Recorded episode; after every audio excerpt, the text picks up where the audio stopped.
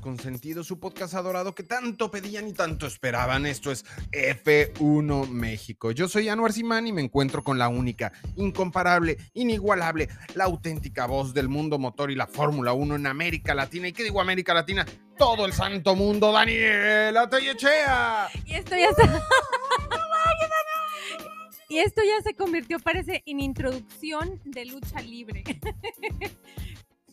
De dos a tres caídas sin límite de tiempo. Por este lado, Daniela Tellechea. ¿Cómo están? Espero que estén muy bien. Semana de carrera y no cualquier carrera. El Gran Premio de Canadá en un horario increíble a la hora de la comida en pleno Día del Padre. ¿Qué opinas al respecto, señor, señorón? Estoy muy contento, ya me prometieron y si no me lo cumplen, se los voy a hacer saber en redes sociales, una macro pantalla donde vamos a tener la fiesta de Día del Padre. Pero bueno, aparte de felicitar a todos mis colegas papás del mundo, menos a los que se fueron por cigarros y no regresaron, esos que coman popó, no vamos a felicitarlos a ustedes. Tenemos un gran programa. Vamos a hablar de todo lo que necesitan saber para llegar como unos conocedores a su reunión de Día del Padre del Canadá GP. Datos curiosos, datos históricos, noticias y los tan pedidos pronósticos. Aquí se va a comprometer Daniel a dar su pronóstico y dice que le va a pagar la apuesta al que no la gane. No, no es cierto. Para que lleguen a su comida de, sí, yo recuerdo en el año de, del 2016 cuando, y que tengan carnita que, que decir. Pues ahí les van, ahí les van los datos. Este gran premio tiene 56 ediciones. Su primera edición fue en el 61 y la última o la más reciente fue en el 2019.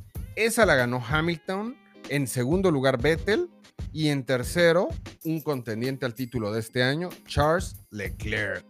Así es, mira, y, no tiene tanto. E, e, en ese año, que, fue la última vez que se realizó, Vettel estuvo en segundo lugar, pero un año antes, Vettel ganó el Gran Premio de Canadá arriba, arriba de un auto Ferrari. Y aún así me lo peluceaban en Ferrari, qué bárbaro. Sí, sí, sí, no, un, pilotazo y, los números lo, lo, lo avalan. El circuito donde se compite es el Gilles Villeneuve. Este mide 4.3 kilómetros y son 70 vueltas. Dato cultural, Gilles Villeneuve era un pilotazo canadiense, obviamente. Y este circuito se llama como Gilles Villeneuve, que como dice Anor fue un gran piloto y papá de otro piloto que se llama Jacques Villeneuve, que, otro dato cultural, es el único canadiense que ha ganado el Gran Premio en casa. Sí, no fue Latifi. No fue Latifi ni Stroll están en su premio de casa. Oye, y el mayor ganador de los constructores en este circuito y en este gran premio es nada más y nada menos que... Ferrari, ¿acaso? Ferrari, Ferrari. Y ese dato lo hilamos con el siguiente, que es los dos, sí, dije los dos pilotos más ganadores en este circuito. Uno es una leyenda de Ferrari, a ver quién es. El señor Don Michael Schumacher. Así es. Y el otro es una leyenda viviente. Bueno, igual Schumacher sigue vivo, este, pero, pero Luis Hamilton que sigue compitiendo.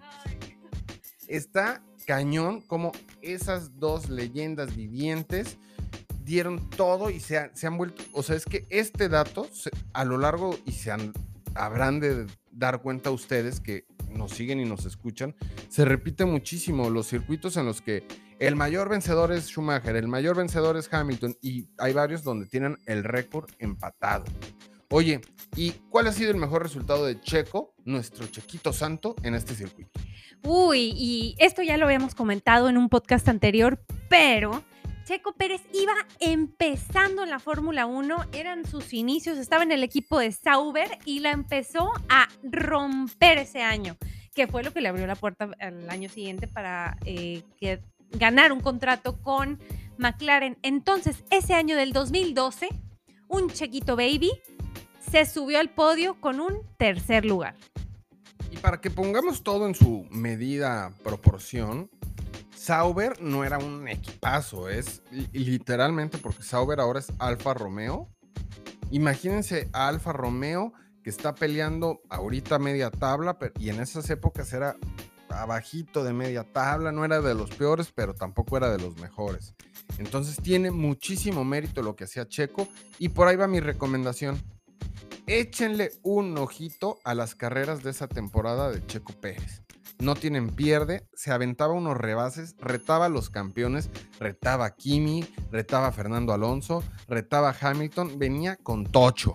Así es, no, no, no, es que esa, esta temporada estuvo excelsa. Literal 2012, tú sabías, su segunda carrera fue el Gran Premio de Malasia, su segunda carrera.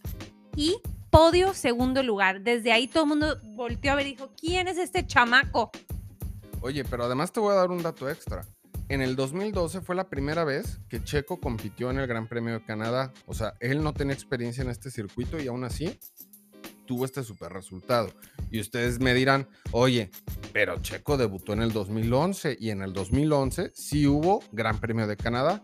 Y yo les diré, pero una carrera antes fue Mónaco y tuvo un macro accidente. Entonces Checo, debido a la recuperación, no pudo competir en el, premio de, este, de Canadá.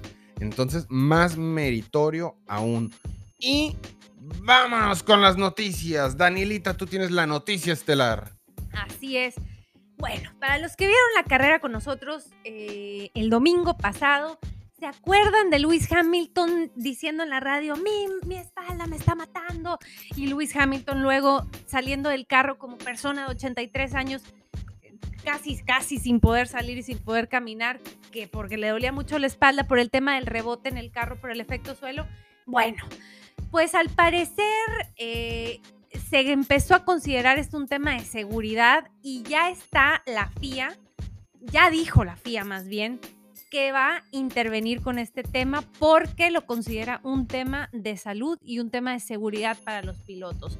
Entonces, digamos que la intervención de la FIA empieza desde este gran premio. ¿Qué va a pasar? Desde las prácticas 1 y 2 van a empezar a tratar de medir el tema del rebote que en el slang del mundo motor, para los que no son tan conocedores, se llama porpoising. Entonces, van a meterle ahí una métrica y si el carro sigue, digamos, eh, rebotando por arriba de esta métrica establecida, este nivel aceptable de oscilaciones verticales por encima de lo que la FIA dice, van a obligar a los equipos a subir el carro en 10 milímetros. Y si aún con eso el carro todavía está por encima de los límites aceptables, ese carro queda descalificado, señores. Pase usted a sentarse, señora, su carro no compite hoy, así le va a decir la FIA. ¿Y sabes qué va a decir Toto Wolf? Mis ahorros, no, mis ahorros. Pero ellos mismos son los que básicamente hicieron que la FIA interviniera entonces. Pues sí, pues sí, básicamente ellos son los que obligaron a esto y a ver cómo les va, porque ahora o arreglan el problema o están en riesgo de quedar fuera. Y el que también está muy cañón es Charles Leclerc, que ya está confirmado que va a penalizar con 10 lugares en la parrilla de salida de este Gran Premio por el cambio en el turbo de su carro ellos trataron de utilizar el, turbo, un turbo usado de la primera carrera, pero al parecer ya se, como que no tenía mucho sentido y ya se decantaron por traer uno nuevo a este gran premio. Entonces ya sabemos, si Charles Leclerc se lleva la pole, aún así va a arrancar en el onceavo. Uy, eso va a hacer cambiar mis pronósticos. Yo, yo pensé que iba a ser una, una buena carrera para Ferrari, pero esto lo cambia todo. Y viene otra noticia fregona para los fans del Gran Premio de Australia, de London Under. Así es, acaban de confirmar que vamos a tener Gran Premio de Australia de aquí todos los años hasta el 2035. Entonces, Gran Premio confirmado por unos añitos más. 13 años más del el Gran Premio de Australia, lo cual está súper chido. Me, me gusta. No es mi favorito, mi favorito es el de Spa pero sí, sí, sí está fregón, se arman buenas competencias. Entonces está, muy chido y hay historias muy fregonas de la Fórmula 1 y, y, las carreras en Australia. Ahí les van nuestros pronósticos y me arranco yo, envalentonado. Creo que Checo va a recibir el regalo de la Rosa de Guadalupe mientras yo estoy en mi comida del Día del Padre, voy a ver una flor blanca aparecerse así, aparecerse sobre la mesa y voy a sentir una brisa de aire. Daniela con los ventiladores Sí. detrás. y nos va a dar la victoria. En segundo, Max y en tercero, Leclerc. Danielita, aviéntate. Mira, yo pensé que iba a ser el, el- el regreso de Charles Leclerc, pero con este tema de la penalización, le voy a dar su primer lugar. Tenga su primer lugar, don Max. Yo creo que Checo Pérez se queda en un segundo lugar y yo creo que esta carrera va a ser buena para Carlos Sainz y va a lograr subirse al podio en un tercer lugar.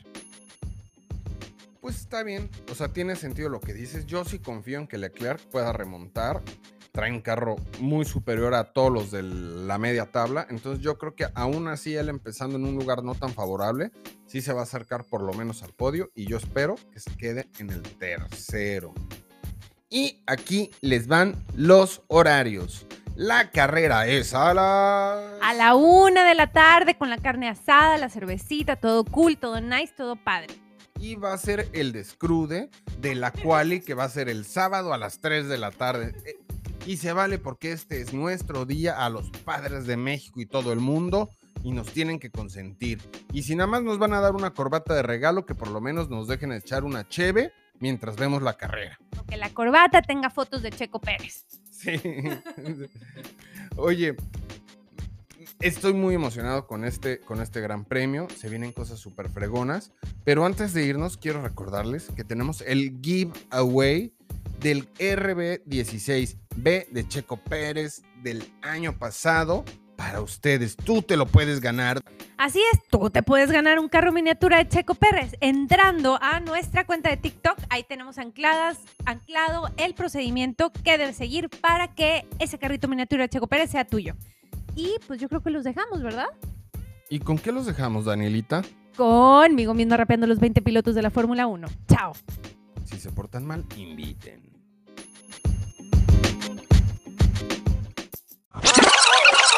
Please duet this. Checo, checolando, checolando, Max Carlos Sainz. Oh my god. Charles Leclerc. Otra vez.